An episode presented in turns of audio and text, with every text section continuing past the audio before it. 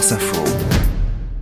Les sports Cédric Guillou en football, ça rit à Brest et ça pleure à Marseille. Oui, septième rencontre sans victoire hier soir pour l'Olympique de Marseille, battu un but à zéro à Brest lors de la hum, clôture, hein, du match de clôture de la 22e journée de Ligue 1. Marseille neuvième du classement ce matin avec euh, des places européennes qui s'éloignent, alors que le Stade brestois est deuxième derrière le Paris Saint-Germain. Comment ne pas être admiratif du parcours des Brestois cette saison? Et on a même des supporters qui ont du mal à réaliser. Ah, jamais pu penser que Brest pouvait atteindre cette place. C'est dingue. C'est sûr, on s'attendait pas à ça. C'est formidable. C'est une équipe.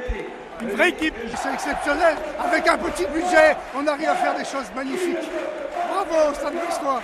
Voilà, bravo au Stade Brestois, le tiercé de la Ligue 1 après 22 journées, Paris Saint-Germain, Stade Brestois, OGC Nice. La clôture également de la 15e journée de top 14 de rugby, avec euh, la victoire de Castres devant Toulon 25-17, classement mené par le Stade français et le Stade toulousain. Euh, Cédric, une pluie de médailles françaises au biathlon. 13 médailles au final pour la France au mondiaux de biathlon de Nové Mesto.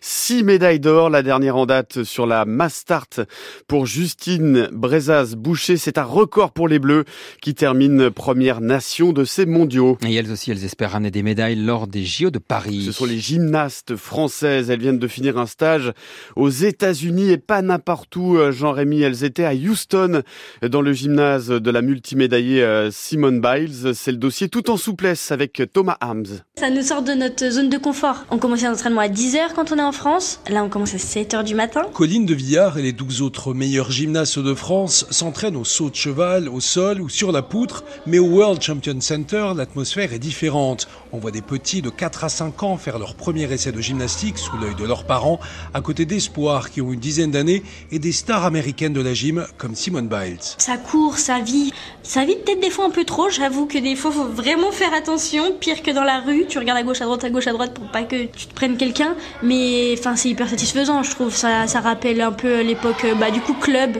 de quand j'étais petite et tout. Donc, euh, non, c'est cool. Ça fait très famille. Avec 6 heures d'entraînement par jour, ce ne sont pas des vacances. C'est la quatrième année que la gymnaste Marine Boyer vient à Houston. Simone euh, a créé ce gymnase et il y a aussi de super entraîneurs qui sont français euh, ici.